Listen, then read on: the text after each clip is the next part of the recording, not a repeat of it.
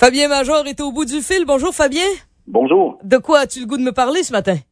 Ah, euh, plusieurs choses. C'est pas ça qui manque, mais la dette des Canadiens inquiète encore. Et lorsqu'on répète un message, on espère qu'il va finir par être ancré dans l'esprit des gens. Mais là, la dette des Canadiens, elle vient de franchir un nouveau record. On a un ratio de 152% ratio de la dette par rapport aux revenus disponibles, ce qui fait qu'on est plus endetté que les Américains l'étaient avant la crise de 2008. C'est un record enviable. Euh, est-ce qu'on est en route pour la Grèce?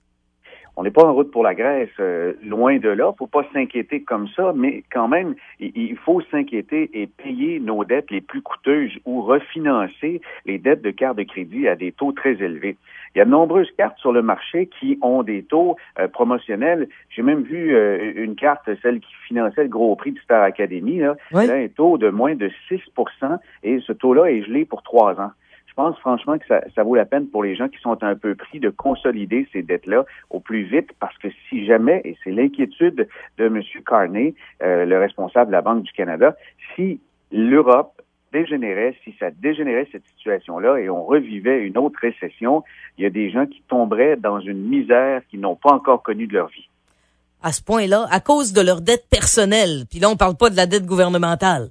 Non, c'est vraiment la dette personnelle qui est inquiétante, ce qui fait qu'on se retrouverait s'il y a un recul, par exemple, du chômage au Canada euh, de quelque chose comme 3% comme c'était arrivé euh, il, y a, deux ans de tout ça, on, se retrouverait dans une situation vraiment chaotique euh, et le prix des maisons, ça ferait un château de cartes. Déjà, il est très élevé. On a identifié des marchés dans les grandes villes. Celui des condos, l'offre est systématiquement plus forte que la demande. Ah oui, donc euh, là, ça commence, ça veut dire qu'on va commencer à avoir de la misère à vendre nos maisons, puis on va devoir baisser le prix. Bien évidemment, si l'économie vire de bord, jusqu'à maintenant, on vit une croissance, et elle n'est pas très convaincante, mais il y en a une. Et si ça dégénérait, ce qu'on trouve en Europe, ça va s'étendre, et c'est l'inquiétude justement de la Banque du Canada, et il faut prendre ça au sérieux. Euh, les experts semblent en arracher. Ils ont de la misère à faire leurs prévisions. C'est rendu des menteurologues comme les météorologues? non, j'ai l'impression que c'est, c'est un, une espèce de péché véniel, un péché d'orgueil. C'est que les journaux euh, euh, vont solliciter souvent les experts, les financiers, en, leur demandant des, des, prévisions, mais des fois tellement précises. combien va finir la bourse cette année? Plus 8, plus 12, plus 14. combien va finir le dollar canadien? Écoutez, on ne sait pas ce que ça va faire demain. Là. Un expert qui est capable de le dire un an à l'avance, c'est assez impressionnant, mais j'ai fait le tour de ce que les experts prédisaient dans les grands journaux pour m'apercevoir que les prévisions des dernières années, il y a pratiquement personne qui était dessus. Et pour l'année 2012, on prévoyait quelque chose de majestueux. Il y avait qu'un seul expert euh, du journal La Presse, euh, M. Pierre Lapointe, ça vaut la peine de l'identifier puisque lui euh, prévoyait un fort recul. Mais là où, j'ai rigolé, c'est qu'il y a une majorité d'experts l'année passée et encore euh, en début d'année 2012 qui prévoyaient que le titre à privilégier dans son portefeuille, c'était Research in Motion. Oh oui! Alors que ça s'est effondré total. Ouais. Mais la, vérité, Myriam, ce qu'il faut savoir, c'est que personne ne sait. Hmm. Et celui qui prétend le savoir, il est mieux de fermer la boîte puis d'empocher les gains parce qu'il n'y en a pas de méthode particulière, à part de placer ses pions dans différents éléments d'une conjoncture économique. Conjoncture économique de, de croissance, pas d'inflation, de croissance avec inflation et de récession. On ne sait pas comment l'année va finir, mais si on est défensif de cette façon-là, il n'y aura pas de grand malheur. Tu sais, euh, on m'a déjà dit, moi, si un, un, planificateur financier te promet un rendement, sauve-toi à toutes jambes. Ça peut-être. Des promesses, là, euh, ça tient pas avec des politiciens, ça tient pas avec grand monde non plus aujourd'hui. Les délits d'initiés, ça semble t'inquiéter, toi? Oui, ça m'inquiète parce que, selon moi, c'est le crime financier le plus facile à exécuter dans l'anonymat. Et aux États-Unis, c'est beaucoup plus sérieux qu'ailleurs et j'ai bien hâte que ça le devienne sérieux au Canada parce que pour moi, c'est très facile. Et j'explique à nos auditeurs qu'est-ce que c'est un initié. C'est quelqu'un qui est très proche d'un conseil d'administration ou des opérations d'une entreprise cotée en bourse et qui, sous le fait de ces informations-là, est capable de refiler des tuyaux à des amis.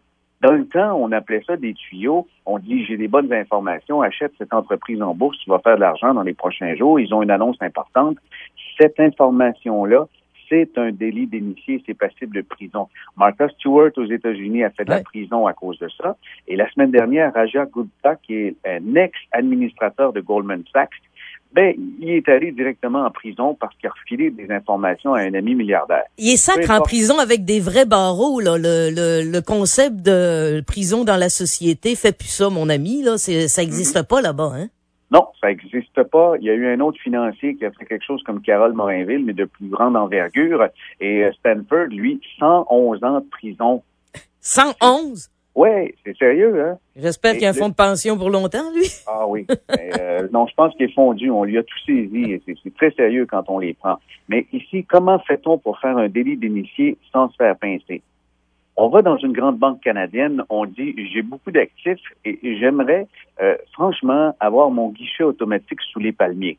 Ouais. Alors on va vous présenter le département international où vous aurez votre compte offshore et de là, de façon anonyme, vous pourrez faire des transactions sur l'entreprise cotée en bourse qui vous embauche. Okay. Alors les informations privilégiées, vous les gardez pour vous, vous faites des transactions en votre nom et vous empochez. Donc, je, je suis dans un compte offshore. Le gouvernement canadien, le, la Commission des valeurs mobilières, etc., ont aucun accès à ça. Mm-hmm. Et euh, tranquillement, pas vite, euh, apprenant que le conseil d'administration vient de voter l'achat d'une grosse compagnie, je me dis, yes, m'a acheté un petit peu plus d'actions de celle-là, comme ça, je vais pouvoir les revendre plus cher. C'est comme ça que ça se passe et il s'en fait à tous les jours des transactions d'initiés.